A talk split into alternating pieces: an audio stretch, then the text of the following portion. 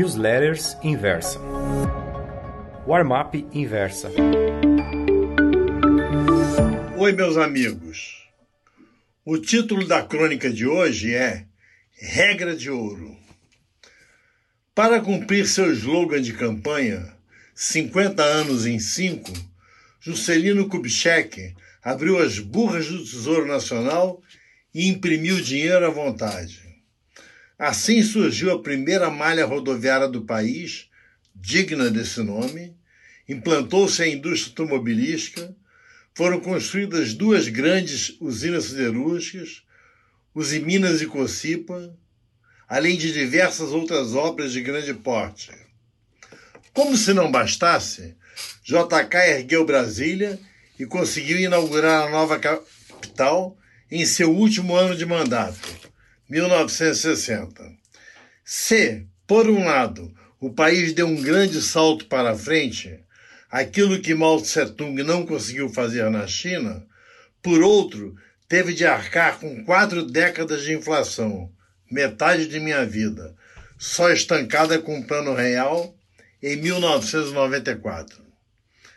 Para que a nova moeda não se limitasse a um voo de galinha, criou-se a regra de ouro, dispositivo constitucional que proíbe o governo de fazer dívidas para bancar despesas correntes, salvo se houver autorização expressa do Congresso Nacional. Em concordância com essa norma, a administração Bolsonaro precisa que os congressistas apro aprovem um crédito suplementar de 248,9 bilhões de reais para fazer frente a gastos urgentes, já que, com o crescimento pífio da economia, a arrecadação de impostos vem se revelando, revelando muito inferior à expectativa. Pode-se falar o que quiser de Jair Bolsonaro, menos que ele não tem peito de fazer as coisas. Pois bem, o capitão declarou que, os, que se o PLN 4, projeto de lei número 4, justamente o que dispõe sobre esses quase 250 bilhões, não for aprovado, a partir do dia 25 deste mês, portanto daqui a duas semanas, a União terá de suspender o pagamento de benefícios para idosos e pessoas com deficiência. Nos meses seguintes, e foi o próprio Bolsonaro que escreveu, faltarão recursos para aposentadorias, Bolsa Família, Pronaf, Plano Safra e etc. Quem acompanha a trajetória política do presidente sabe que ele é homem de fazer isso. Em minha opinião, Acho que Jair vence essa queda de braço. Sua macheza vai pôr a nocaute a costumeira tibieza, com minhas desculpas pela rima, dos deputados e senadores.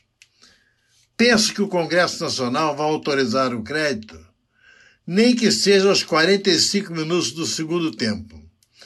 Caso contrário, o Brasil vai testemunhar um shutdown fato corriqueiro nos Estados Unidos, sempre que a Casa Branca e o Capitólio se estranham, mas incomum no Brasil em plano federal. Já diversos estados e municípios que não podem emitir títulos da dívida pública estão sempre atrasando os pagamentos do funcionalismo, da ativa e aposentados, dos fornecedores, das verbas das escolas e hospitais. Para eles, pagar as dívidas em dia é exceção. Caro amigo leitor, minha recomendação continua a mesma das últimas Warmap Pro. Shorteiam ou continue short em contratos de dólar futuro. Ontem, o Boletim Focus do Banco Central revisou para baixo o crescimento do PIB de 2019 de 1,13% para 1% e o de 2020 de 2,50% para 2,23%. Ao mesmo tempo, reduziu a expectativa de inflação para este ano de 4,03% para 3,89% e manteve a taxa Selic de 2019 estável em 6,50%. Esses dados são muito bullish para o real. Vale dizer, bearish para o dólar. Meu objetivo continua sendo ambicioso. R$ 3,50 para a moeda americana até o final do ano. Muito obrigado.